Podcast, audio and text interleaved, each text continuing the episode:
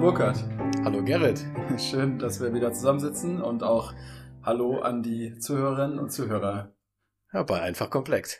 Burkhard, lass uns doch heute mal über agile Softwareentwicklung sprechen. Was hältst du davon? Alles ja, klar. Alles klar. Genau, und vor allem hinter dem Kontext oder vor dem Kontext Low-Code und welchen Einfluss Low-Code auf agile Softwareentwicklung hat. Vielleicht Low-Code, okay. synonym benutzt du auch No-Code, ja, das wird ja oft in einen Topf geschmissen. Wir sind uns bei unserer eigenen Plattform ja auch nicht immer ganz sicher, was es jetzt eigentlich ist und wo No-Code aufhört, wo Low-Code anfängt. Ja, ich glaube, die, die Grenzen sind tatsächlich schwimmend, ja. Ja, genau. So, zum Einstieg vielleicht einmal, dass wir so ein bisschen Basiswissen vermitteln und äh, dass ich das auch nochmal ähm, für mich weiß. Was bedeutet Agilität und was ist agile Softwareentwicklung? Jo, ich würde sagen, wir fangen mal gar nicht mit der Softwareentwicklung an, sondern einfach mit agil. Nur mal ganz kurz, ähm, äh, was ich denke, dass agil ist und nicht agil. Klassischerweise auf der anderen Seite des Agilen ist ja die typische Wasserfall. Äh, Projektmanagement oder das Wasserfall-Projektmanagement, wo man also top-down plant, sich schon über viele Details äh, Gedanken gemacht und, und quasi Sachen vorausgebucht und so weiter. Vielleicht ein halbes Jahr, ein Jahr irgendwie einen Projektplan erstellt, in dem man dann einfach abarbeitet mhm. und im besten Falle dann ähm, das quasi hinter verschlossenen Türen tun kann, wenn denn der Plan stimmt. Ja. Hat sich herausgestellt, dass das vielleicht nicht immer und vielleicht nicht in jeder Branche und vielleicht auch nicht in der Software, also vielleicht gerade nicht in der Software so geht. Ähm, und deswegen das andere extrem agil. Und da würde ich erstmal, ich würde einfach nur sagen, dass agil im, im ersten, für mich, der erste große Unterschied ist halt einfach, dass ich von vornherein sage, ich, ähm, ich lege mich nicht fest, sondern ich näher mich dem finalen Produkt irgendwie iterativ an und transparenter. Denn im, ich glaube, in der agilen Softwareentwicklung und überhaupt im agilen Prozess, das Wichtigste ist, dass ich immer wieder Breakpoints habe quasi, wo ich den, die, das gesamte, die gesamte Projektentwicklung unterbreche, sie den Stakeholdern, also den Leuten, die verantwortlich sind, zeige und, ähm, und man immer wieder kleine Einflussnahmen nehmen kann oder auch größere vielleicht auf den Werdegang des Projekts. Ja. Und das tue ich tatsächlich sehr regelmäßig, also zum Beispiel alle Woche oder alle zwei Wochen ähm, ähm, und das hat natürlich viele Konsequenzen. Ja. Für, da können wir gleich noch im, im Detail drauf eingehen, aber in der Software heißt das zum Beispiel, dass man, ja, das ist vielleicht das Schwierige bei der agilen Softwareentwicklung, dass man relativ zügig was zum Vorzeigen haben muss, ja, denn oft sind ja die Leute, die das Projekt leiten, ähm, vielleicht jetzt nicht selber krasse Softwareentwickler oder irgend sowas. Und wenn die sich irgendwie vorstellen wollen, ob es in die richtige Richtung geht, dann müssen die irgendwie was sehen, fühlen, anfassen und so weiter. Das heißt, das Software-Team, was dann agil arbeitet, muss im Prinzip es schaffen, irgendwie sowas wie ein Minimalprodukt, was man sehen, anfassen kann oder wenigstens ausprobieren kann oder einen Effekt hat, mhm. vorzuzeigen in relativ kurzen Abschnitten, damit quasi die Projektsteuerung weiß, wo, wo, wo es geht, wo geht's hin. Okay. Was ich äh, vielleicht wieder als Zusammenfassung, was ich raushöre, ist, im klassischen Wasserfall oder in der klassischen Softwareentwicklung habe ich zunächst viel Theorie und Papier produziert, ja, bestimmt. Hab mich über Anforderungen bis ins Letzte ausgetauscht und diskutiert, um dann zu einem gemeinsamen Konsens zu kommen und dann wurden die einfach implementiert und dann war das Ergebnis da oder auch nicht. Und genau. jetzt gehe ich eigentlich hin und äh, schaffe jeweils Zwischenergebnisse oder überlege mir, was sinnvolle Zwischenergebnisse sind und äh, schaffe erstmal die und habe dann etwas Vorzeigbares, von dem aus ich weiter iterieren kann. Ja, genau. Es sind ja im Prinzip Projektmanagement-Strategien, ne? agil oder nicht agil. Und davon gibt's ja auch viele. Und ähm, ich sag mal so, ich, ich will gleich vorweg sagen, dass ähm, also jeder verteufelt jetzt klassische Wasserfall oder klassische Projektmanagement mit, mit den Gantt-Charts und so weiter. Das geht ja aber, also das ist quasi oft gesetzt, ja. Und manchmal, also gerade meine Frau als Architektin auf dem Bau, wo ich ganz viele externe Abhängigkeiten habe, da ist zum Teil wenigstens so ein, so ein, so ein etwas wasserfallmäßigeres, etwas geplanteres Projektmanagement äh, unumgänglich, mhm. Weil, weil ich ja nicht gerade, ich kann ja nicht in der nächsten Stunde sagen, so, liebes Gewerk, die Herren Fliesenleger bitte anrücken, ganz agil irgendwie. Ja, die sind halt nicht agil, ja, weil die haben halt ihre Bücher voll irgendwie, ja. Und in der Softwareentwicklung, also meine Meinung, wenn man es richtig agil machen will, dann habe ich aber schon mal keine Probleme mehr das vorher in einem Projektmanagement aussortiert mit meinen Ressourcen. Also ich brauche also schon auch ein Software-Team, was dann ähm, was dann voll da ist und bereit ist, auch dass ich irgendwie, dass ich benutzen kann. Ja. Wenn ich dann mir zwischendurch auffällt, ich bräuchte eigentlich noch zwei, drei Entwickler mehr, dann ist es auch wieder vorbei mit der Agilität. Ja. Nur so viel schon erstmal. Ja. Okay. Okay. Ja. Prima, dann vielleicht Methoden. Du hast jetzt Wasserfall als Methode der, oder als, als klassische Methode erwähnt. Ja, genau. Es gibt ja auch Methoden im, Im Agilen. Im Agilen. Ja, das und stimmt. Was wahrscheinlich am bekanntesten ist, ist Scrum und Kanban, vermutlich. Genau, ja. ja, hast du recht. Vielleicht gibst ja, du uns genau. jeweils noch mal kurz einen Überblick über die Methoden und Unterschiede auch. Ja, ähm, ich fange mal mit dem Kanban an, weil das ist das, das ist das einfachere Agile, würde ich sagen. Kanban kann so simpel sein, dass ich einfach im Prinzip sagt man, man hat ähm, ein Projekt hat oder ein, ein, eine Aufgabe hat, durchläuft mehrere Stufen. Irgendwie sowas habe ich, ich habe so einen Backlog von allen Aufgaben und dann, dann habe ich, dann will ich was äh, ähm, aus dem Backlog rausnehmen und sage, das wird bald bearbeitet, dann ist vielleicht in To-Do und dann habe ich typischerweise in Progress und dann habe ich in der Software immer in Review danach mindestens, wenn es fertig ist. Dann wird erstmal geguckt von den anderen Entwicklern oder vom Senior-Entwickler, ist das irgendwie alles, hat das Qualität? Und dann kommt es in die Dann-Spalte. Und ähm, wichtig ist beim Kanban, glaube ich, dass man halt Pakete schnürt, die klein genug sind. Und äh, meiner Meinung nach darf eigentlich immer nur, muss es genau eine Nase geben, den ich das Paket quasi äh, zuordne. Und diese Nase führt quasi dieses, dieses kleine Arbeitspaket ähm, durch die Stufen durch. Ja. Das ist Kanban, also ich habe im Prinzip ja einfach nur ein Board und ich tracke quasi die Einzelaufgaben, okay. die, wie sie durchfließen. Das kann ich so einfach machen wie mit Taskboard oder vielleicht sogar Trello oder hm. gibt es ja in der Software wahrscheinlich andere Möglichkeiten. Ja, du wirst, du, du wirst lachen, die Softwareentwickler mögen gar nicht die Software-Tools, sondern also ich habe also so viele Firmen gesehen, wo die Softwareentwickler tatsächlich einfach mit Stickies, ah. also richtig analog, ja, irgendwie eine weiße Wand irgendwie und dann wird da irgendwie drauf gemalt okay. mit, mit einem Edding oder was und dann kommen also die Spalten, ja, also ja. nicht die Tasks, das wäre schon doof. Aber also Trello-Boards oder genau. Asana-Geschichten, das, das, das machen wir im Marketing. Ja. ja, also die Großen machen das bestimmt auch so, ne? Aber also keine Ahnung. Also ich, ich glaube, viele, gerade so die jüngeren Unternehmen, die feiern sich auch manchmal so ein bisschen dann einfach nochmal mhm. Stickies zu nehmen. So, also ich habe das noch erlebt ähm, in, in, beim ersten Job, wo wir auch relativ viele Entwickler waren. Das war ein, wir hatten eine riesige Wand, also Bürowand, und die war dann voll mit den ganzen Stickies. Ja, macht ja auch irgendwie Eindruck, ja. Ist aber ehrlich gesagt völlig völlig unkomfortabel. Ich habe es ja eigentlich, also es, außer dass es cool ist, es ist irgendwie nicht so richtig effizient. Ja, also es gibt die Tools, die uns da helfen, ne, ganz klar. Und ähm, ja, auch ähm, GitHub und so, die, die haben das mittlerweile alles mit eingebaut. Also okay. Kanban-Board jetzt auch keine große Kunst. Okay, dann lass uns zu Scrum kommen vielleicht. Ja, Scrum ist, glaube ich, ein, ja, also ich, ich glaube, es gibt einen, ja, ich weiß es sogar, es gibt also ein Papier, eine wissenschaftliche Veröffentlichung, die festlegt, wie Scrum auszusehen hat, ziemlich detailliert.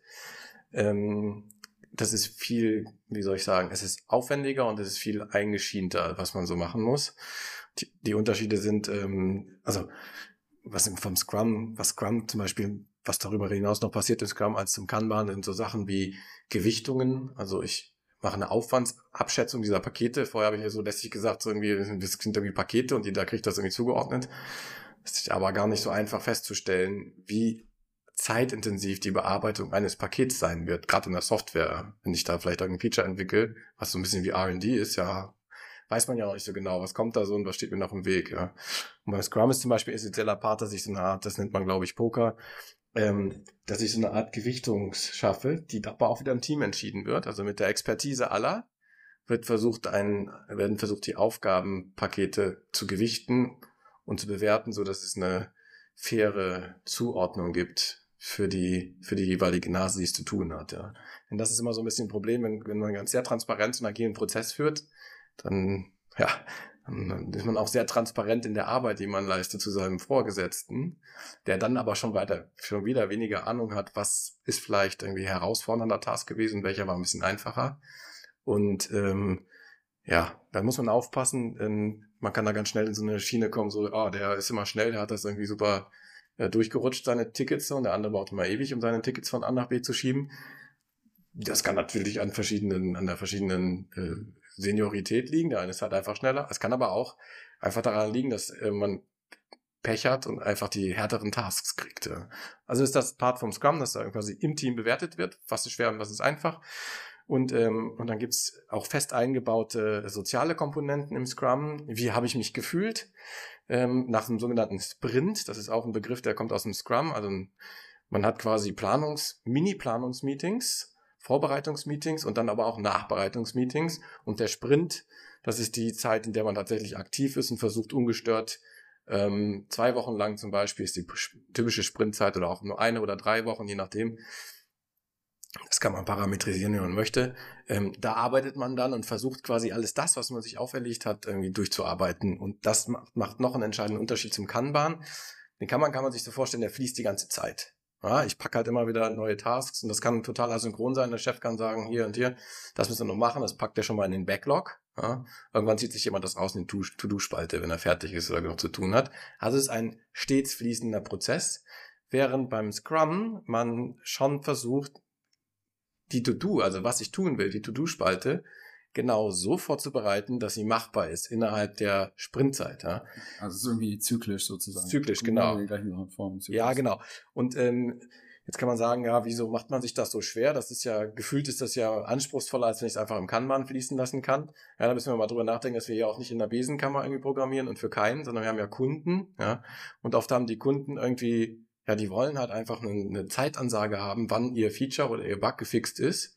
Ja, und dann, wenn man jetzt ganz viele Kunden hat und so weiter, muss man sich ja relativ gut organisieren im Team. Und wenn ich dann als als als als als Kunden, äh, äh wie soll ich sagen, Kundensupport eine verbindliche Aussage dem Kunden gegenüber ma machen möchte, wann ist was fertig, ja, dann brauche ich in diesem ganzen agilen Gewirr ja irgendwie doch noch so ein paar Leitplanken, ja. Und wenn wenn man dann sagt, okay, dieses Ticket, das kommt dann auf jeden Fall in den nächsten Sprint, ja, dann kann nämlich der Kundensupporter sagen, okay, in zwei beziehungsweise vier Wochen ist es dann fertig. Ja, ja genau. Also ja, das sind so die zwei unterschiedlichen, unterschiedlichen, äh, ja. glaube ich, hauptgenutzten ja. agilen Ansätze in der Softwareentwicklung. Das, das äh, passt grundsätzlich. Ich glaube, die Methoden sind hinlänglich erklärt und, und nachvollziehbar im Internet und sonst wo. Ja, genau. Gibt's da jede Menge Ressourcen für.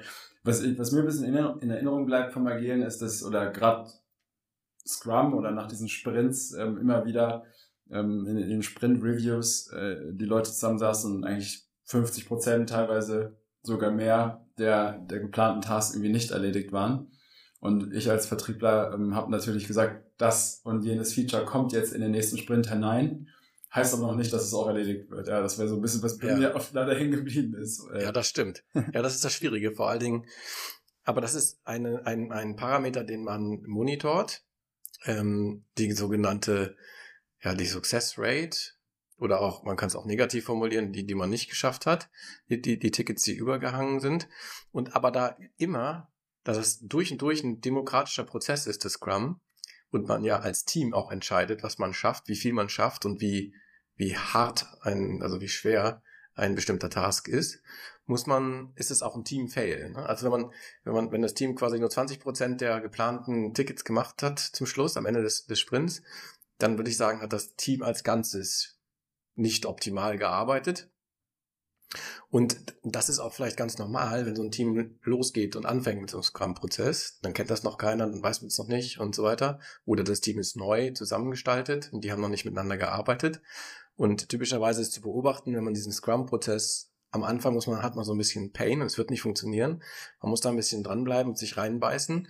Und dann optimiert sich, wenn man diese Parameter gut äh, überwacht. Da gibt es einen sogenannten Scrum Master sogar, denn das ist die Aufgabe, der quasi so die, ach, so ein bisschen der Schiri ja, von, so, von so einem Prozess, wenn man den sich leisten kann. Ne? Ähm, meistens ist das auch einfach nur ein Entwickler, so, der dann diesen extra Hut aufkriegt, so, aber macht ja auch nichts. Es gibt die Rolle. Es gibt diese Rolle, genau, und diese Rolle, ähm, ähm, die, die legt quasi offen und macht transparent, wie gut der, wie gut das ähm, Scrum-Sprinten überhaupt funktioniert. Und ähm, davon ist halt ein Parameter, was du schon sagtest, sind, wie viel haben wir tatsächlich fertig geschafft. Okay. Und man sieht, wenn die, wenn die Teams ein bisschen länger arbeiten und sich ein bisschen reinbeißen und da so ein bisschen Routine reinkommt, dass das typischerweise wirklich viel besser wird. Ja. Denn dann heißt das oft, wenn es nicht geschafft ist, man hat sich zu viel vorgenommen und dann, ne, dann nimmt man sich etwas weniger vor, dann verliert man ein paar Reibungseffekten auf dem Weg, weil man es schon ein paar Mal gemacht hat und so weiter und auf einmal wird das ganze, die ganze Geschichte ein bisschen effizienter. Und man möchte natürlich da, dazu kommen, dass man relativ, dass sich diese, ich sag mal, diese Fail-Quote stabilisiert, so dass genauso jemand wie du, der dann irgendwie im, im Support sitzt, verlässliche, relativ verlässliche Ansagen geben kann. Ja. ja. Dann ist das ein gut eingespieltes Scrum-Team, wenn die, wenn die immer ihre 90 Prozent schaffen oder irgend sowas, dann. Ich glaube, das ja. ist ja auch ein bisschen was aus dem Startup-Nähkästchen, ähm, dieses, ja gut, äh, Kunde droht mit Auftrag, es fehlt aber noch Feature ABC Ja. und der Vertrieb wird nervös und bittet dann äh, die Entwicklung drum, dieses Feature bitte in den nächsten Sprint aufzunehmen oder bald möglichst umzusetzen. Ja. Ähm, Soll ich dir was verraten? Es ist meistens gar nicht. Die Features kannst du besser planen. Oft sind es die Bugs, die irgendwo hängen. So. Weil die Bugs ist ja wie, pf, das Auto fährt nicht, stell- schieb's mal in die, schieb's mal in die, äh, in die Werkstatt, lass mal schauen, so, ja. Mhm. Und die kennen das auch in der Werkstatt. Die, also, das kann manchmal ganz schön haarig sein, rauszufinden, was genau kaputt ist, ja. Okay. So, wenn es ganz offensichtlich ist, hier Schlauch gerissen, so, klar, äh, habe ich gefixt. Aber manchmal sind es halt in der Software, bei so komplexen Software-Systemen, die wir heutzutage haben, ähm, ist das manchmal nicht so einfach, den Fehler zu finden. Und das kann extrem viel Zeit verschlingen und ist auch extrem hart zu planen. Ne? Mhm. Also, das macht das auch, also ich glaube, das ist auch so mit ein Grund, äh, warum man, warum Softwareprojekte auch immer wieder mal länger dauern, als man geplant hat und so schwierig irgendwie einzuschätzen sind. Ja. Ich glaube, es sind nicht die Features, es sind halt die Fehlerbehebungen, ne? Okay. die machen das. Prima. Ich glaube, die Grundlagen sind gelegt. Äh, Ich habe, war für mich eine gute Auffrischung, vielleicht auch für die Hörerinnen und Hörer. Lass uns doch mal jetzt den Aspekt Low-Code, No-Code. Ja, Wir benutzen das Synonym, ja. genau, das machen wir. Wir benutzen einfach Synonym äh, mit reinbringen und äh, überprüfen, welch, inwieweit das die agile Softwareentwicklung, ich sag mal, beeinflusst, ganz neutral gesprochen. Oder Mhm. vielleicht unterstützt, vielleicht hemmt, äh, wie auch immer. Und ähm, um erstmal klar zu machen, was ist eigentlich Low-Code, No-Code? Ähm, es ist letzten Endes eine Möglichkeit, wie auch Nicht-Entwickler, Nicht-Softwareentwicklerinnen und Entwickler, so wie ich es zum Beispiel bin, in die Lage dazu versetzt werden, ja, komplizierte ähm, bis komplexe Software-Applikationen zu erstellen, quasi, über grafische Programmierung, über ähm, ja, Drag-and-Drop-Mechanismen Ja. und ähm, einfach quasi ohne Syntax, sage ich mal. ja, mit, ja, aber mit Konzepten dieses No-Code-Tools, was du da Genau. unter den Fingern hast. Genau, ja, so. genau. So, würde es denn jetzt passieren, ähm, dass, äh, mal ganz blöd gefragt, jemand, der keine Softwareentwicklungserfahrung hat, plötzlich in ein agiles Softwareentwicklungsteam aufgenommen werden kann, nur weil ähm, diese Möglichkeiten zur Verfügung stehen?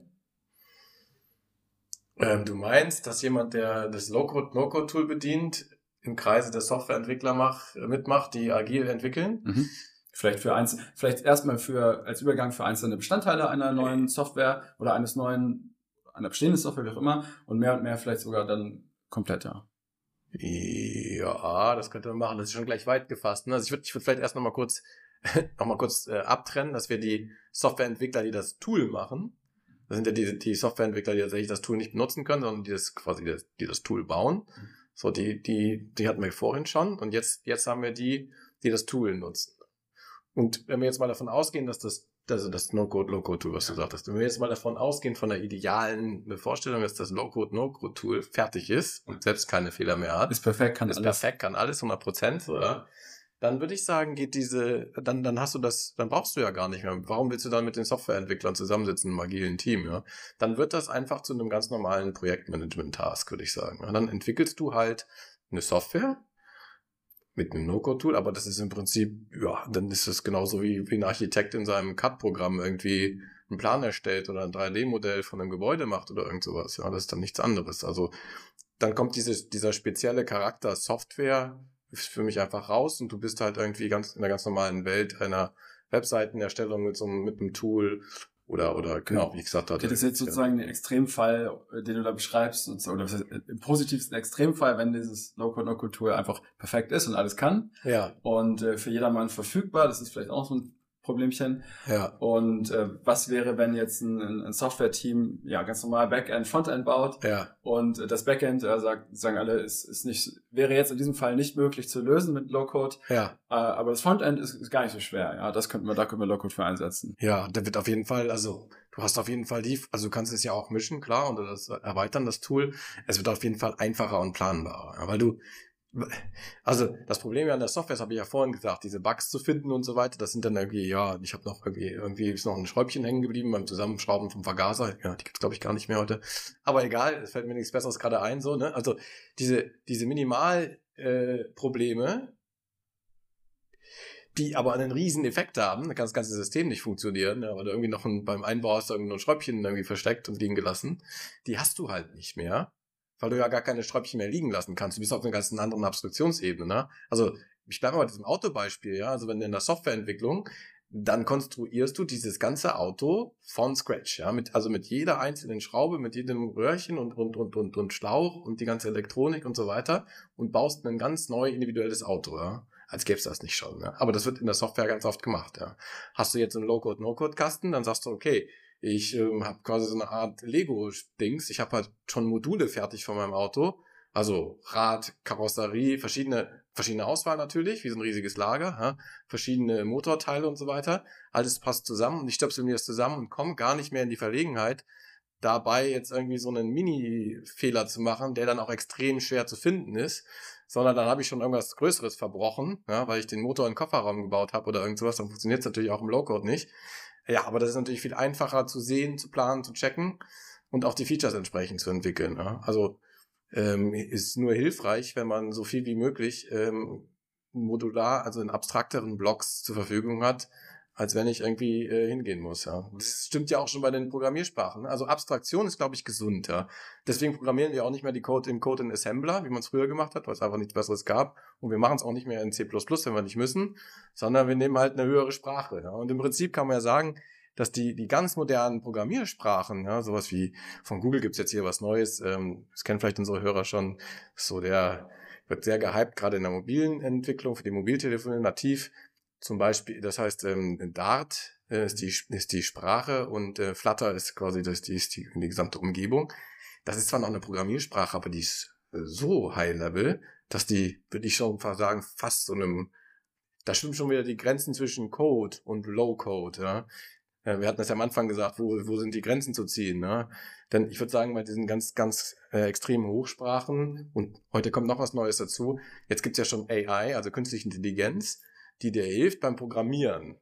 Ja, also da fließen wir schon von, von Code in, no, in Low Code fließen wir schon über, ja. Und dann fließen wir nochmal über von Low in, in No Code.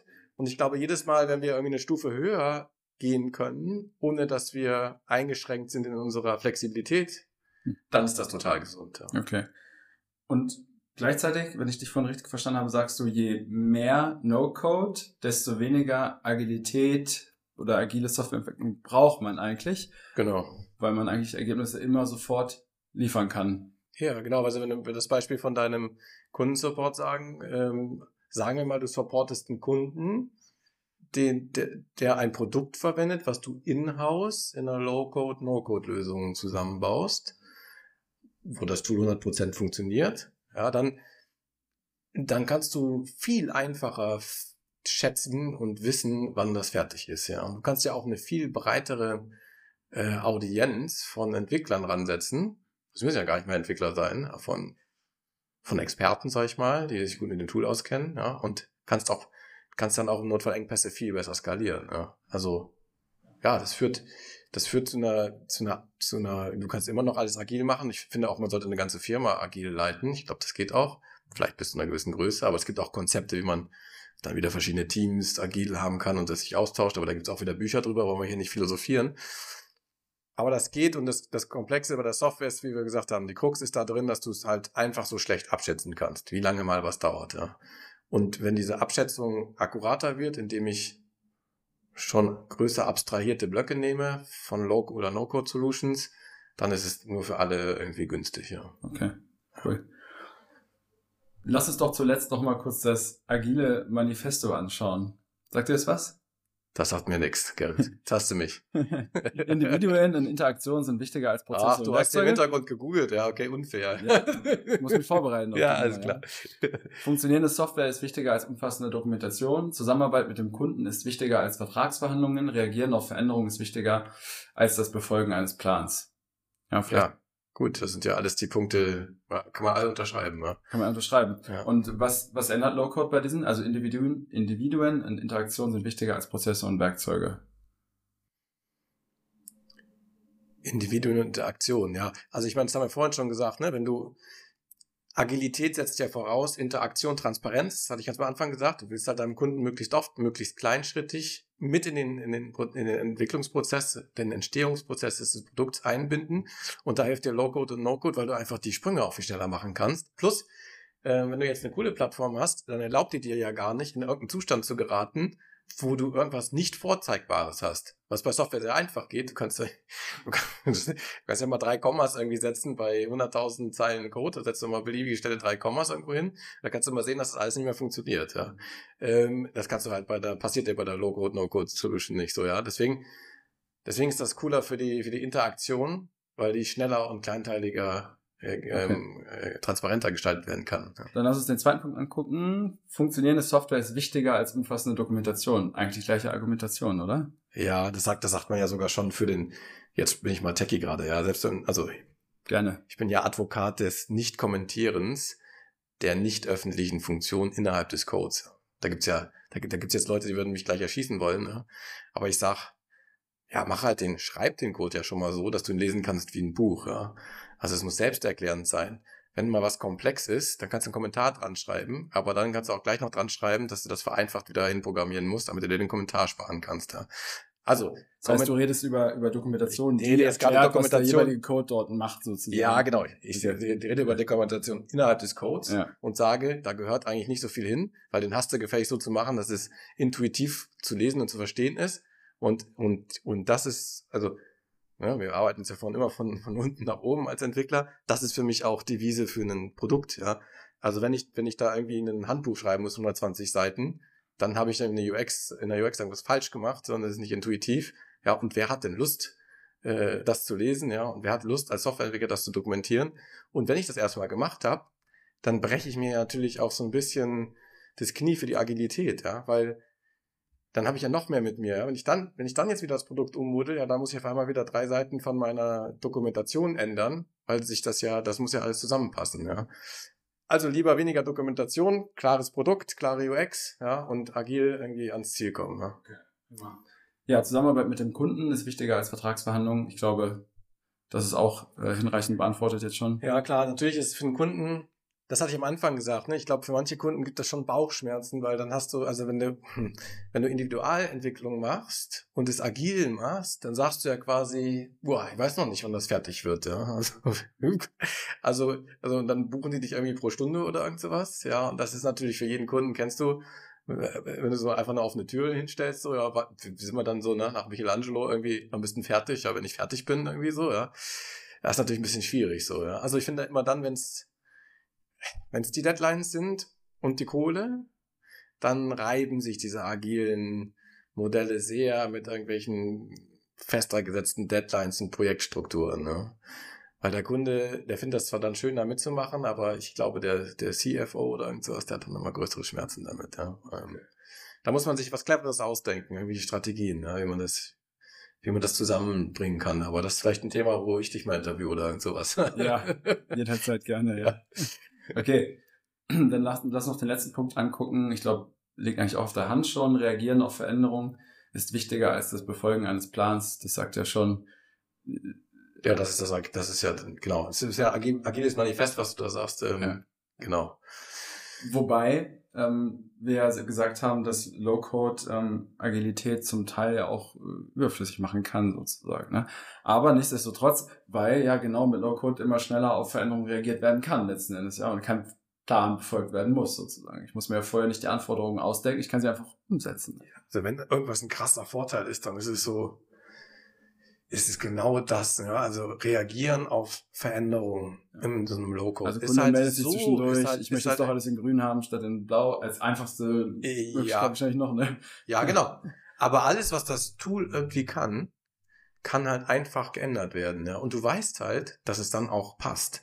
Aber, und das ist wirklich, ich würde sagen, das ist eines der für mich allerwichtigsten Vorteile von solchen Low-Code und No-Code-Sachen, ist genau dieses, ich kann halt Sachen verändern, irgendwann, ohne dass ich dann irgendwie wahnsinnige Kopfschmerzen kriege, weil ich nicht weiß, was alles noch so zerbricht im Hintergrund. Ja? Denn das ist nämlich genau das Problem von Software. Wenn ich, die, die, die Entwickler, die muss ich jetzt auch mal in Schutz nehmen, so die entwickeln als mit bestem Gewissen, ja, irgendein ein, ein, ein Projekt, was der Kunde sich halt vorgestellt hat, wenn es jetzt mal Wasserfall war. So, und, ähm, und das ist dann auch optimiert entwickelt, ja, weil wenn du, wenn du eine, eine effiziente, skalierbare ähm, Software machen willst, ja, dann schließt du auch Türen zu zur Veränderung von anderen Dingen, ja.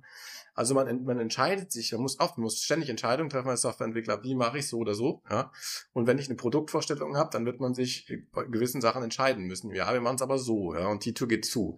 Und wenn jetzt aber der, wenn jetzt aber zum Schluss der Kunde ankommt und sagt, na, ja, das will ich aber doch nochmal anders haben, kommt drauf an, was das ist, und dann kriegst du, Softwareentwickler kriegen dann richtig schlechte Laune, ja, weil dann diese ganzen Türen, die zugeschlossen wurden, auch wieder aufgeschlossen werden müssen, die anderen zu, ja. Und das ist eine Katastrophe, ja, weil das ganze Projekt davon irgendwie in Einfluss genommen wird, während im Low-Code alles das, was du noch ändern kannst, ja ganz klar auf der Hand liegt, ja. Nämlich das, was du so per Drag and Drop irgendwie vorwärts und rückwärts schiebst, funktioniert dann auch, ja. So, und dann damit ist von vornherein klar, was du ändern kannst und was nicht, ja. Ja. Das ist voll gut. Dann äh, möchte ich nochmal ähm, korrigieren, was ich vorhin behauptet habe. Ich habe vorhin gesagt, Low-Code würde Agilität oder agile Softwareentwicklung ersetzen.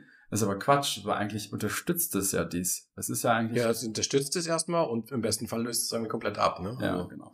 Weil es einfach auch schon genau das erfüllt, was Agilität eigentlich mit sich bringt. Ja. ja. Okay. Ja, ich glaube, wir wollen halt, also ich meine, so bitter wie das ist für die Softwareentwickler, man sieht es bei Google, also wir müssen halt, wenn wir, wenn wir schneller und effizienter arbeiten wollen, dann müssen wir von diesen, von den die kleinteiligen Sachen, das was aufwendig ist, wegabstrahieren und wegautomatisieren. Das ist ja jetzt ein ganz generelles Statement, ob das jetzt in der, in der Agrar, äh, im Agrarwesen so ist oder so, ja, oder auch bei der Software. Da ist das ja überall wahr, ja. Und wenn wir das machen wollen, dann müssen wir weg davon, dass wir in zu kleinen Detail Software entwickeln. Das ist heute noch extrem krass. Ja. Ich finde, wir sind noch viel zu viel. Man fängt immer wieder an und macht immer wieder einen Button grün oder irgend sowas, ja. Dafür müssen wir, und zwar im Code, ja. Und davon müssen wir halt ganz weit weg, ja. Und ähm, erst dann, erst dann kriegen wir richtig Speed und Fahrt, so, ja. Und ähm, da, da könnte man sagen, ja, die armen Softwareentwickler, die schaffen sich ihren eigenen Job ab, ja. Und es ist auch so, die Google-Softwareentwickler, die, die jetzt ganz krass hier mit AI machen, wo man sagt, die künstliche Intelligenz programmiert für uns, die lernt halt quasi, wie Programmieren geht und man sagt irgendwie nur noch im ganz abstrakten Gewinkel quasi, wie ich das haben will. Das wird nicht so ganz einfach sein, weil die, die Anforderungen des Beschreibens, was ich haben will, ja auch immer detailreich sind. Ja, aber das ist schon der richtige Weg, ja. Und, und Low-Code und No-Code ist ein, ein kleiner Teil auf diesem Weg, ja. Und wer weiß, was in ein paar Jahren ist, ja. Vielleicht ist das schon Low-Code und No-Code auch schon wieder weg. Und, oder die, die künstliche Intelligenz bedient die Low-Code, No-Code, was weiß ich. Lassen wir uns überraschen. Ja, Können wir genau. noch lange philosophieren. Aber die Zeit ist wahrscheinlich schon wieder bald zu Ende, oder? Ich weiß Wir haben ja alle Zeit der Welt, aber wir quatschen schon eine halbe Stunde. Ah, ja, ja, dann wollen wir unseren Zuhörern vielleicht irgendwie auch irgendwie mal wieder eine Pause gönnen. Ne? Ja, genau. Ähm, ja, ich habe viel gelernt heute und ich hoffe, ihr auch. Wenn euch das gefallen hat, dann wie immer lasst uns ein Like da, abonniert den Podcast und ich sage Dankeschön, Burkhard. Ja, danke, Gerrit, war wieder Spaß. Ja, hat auch Spaß gemacht. Bis zum nächsten Mal. Ja. Ja, bis zum nächsten Mal. Tschüss, tschüss.